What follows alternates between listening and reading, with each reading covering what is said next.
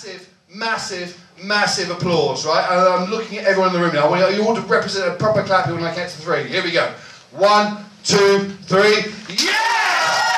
Yes! Becky Fury.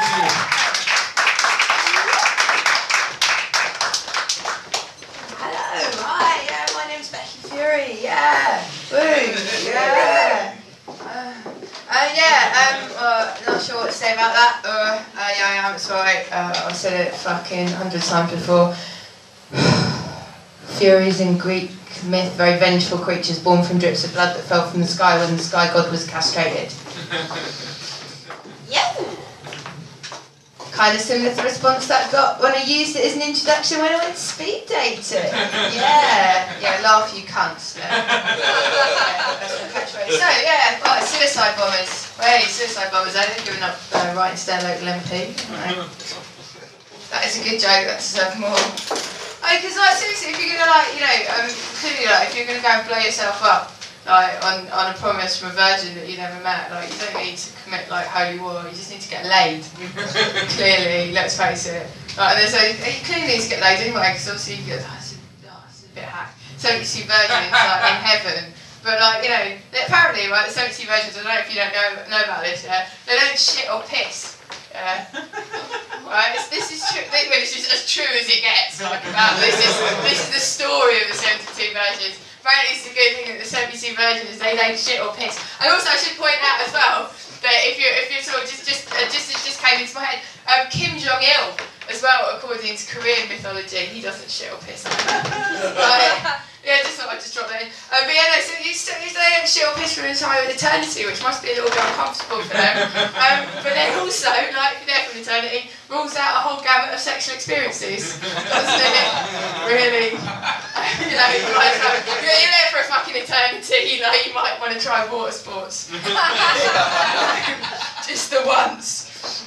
Um, yeah, because um, actually, right, so um, a mate of mine, so actually a friend of a friend, actually taught to Jihadi John, right, in school, and he went to school in Tower Hamlets, right, and he was basically, he was a kid, he was a kid from remedial maths that nobody liked, right, and he had he had bad breath, and then he just like fucked off to he, he fucked off to Syria. He got sort of mythologized again into this into this bad guy. I mean, okay, he did chop people's heads off, that was pretty fucked up, but essentially he's just like some kid um, that just didn't get on very well with people. Um, but I, I was just thinking, because there's all these women there, there's all those women that sort of run off, they're like, oh, we're going to find that, like, that, that jihadi totty, like, and they all head up to, like, Syria, um, and then they get there and they run away from Tower Hamlets, and they just turn up and it's fucking, it's uh, Mohammed from Remedial Maths. Shit. Yeah, we should have all just stayed in Tower Hamlets. like, we would have all got in less trouble with our mums. Um, yeah, because uh, there's oh, it's just this. Like when I was a kid, no one seems to, no one seems to sort of. But that's that's the rebellious thing that people do nowadays, right? Like when I was when I was a kid, I sound really old. I like was rebellious and I went to Glastonbury. But like, have you seen the lineup for Glastonbury recently? like to be honest, yeah, I'd rather run off and like become a jihadi bride than have to watch fucking Coldplay at Glastonbury. But yeah, I used to, I also, I used to, I used to do all this like, I don't know, like kids, like the kids, the kids don't seem to do like shit like this anymore. Like I used to live in a squat and like play music that pissed the neighbours off. What can I say? I'm an old-fashioned kind of girl. Um, but yeah, there's, um, yeah, because we used to do protests and we used to do, like, we used to do protests, not like these like fucking jihadi kids. Like we, one time, right, this is something that actually happened. I was in, um, I was in Parliament Square with a group of people. We had this, um, it was like, it was um, November the fifth. And there was no poli- there was like no police around at all, and there was like loads of people. So we went off and we got rockets from um, from Tesco's. We were just firing them off like at Parliament. But like nobody stopped us at all. Like unfortunately they were only Cobnell Garden like garden rockets. Like obviously uh, Tesco's had run out of economy range surface to air missiles. but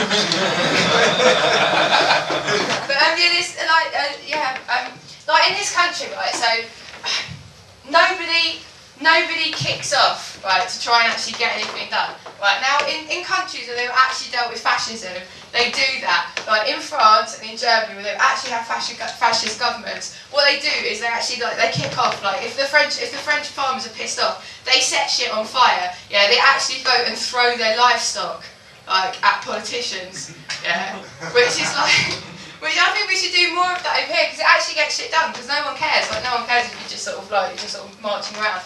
Like, and also, I think the thing about the thing about you know a bit of property damage is basically it's job creation.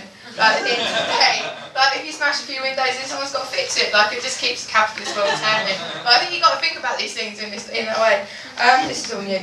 And um, yeah, also I think because also we I think the relationship that we've got in this country with the, the government is like um, it's like basically you know like Stockholm syndrome, like patriotism, yeah. Patriotism is basically just Stockholm syndrome, but with more bunting. yeah, in Germany, uh, like patriotism is actually like voting for free healthcare, and they set shit on fire and smash stuff up. So anyway, um, yeah, it's your duty to smash up Starbucks. No, it's, that's, I can't finish that. That's terrible. Incite people to riot. That's terrible. Right. Fuck Starbucks! Becky Fury, right? Smash it up! Smash the system! Does that, do you mean do you mean Starbucks as in principle, or just mean generically every kind of coffee place like that, like you you you uh, Costas as well?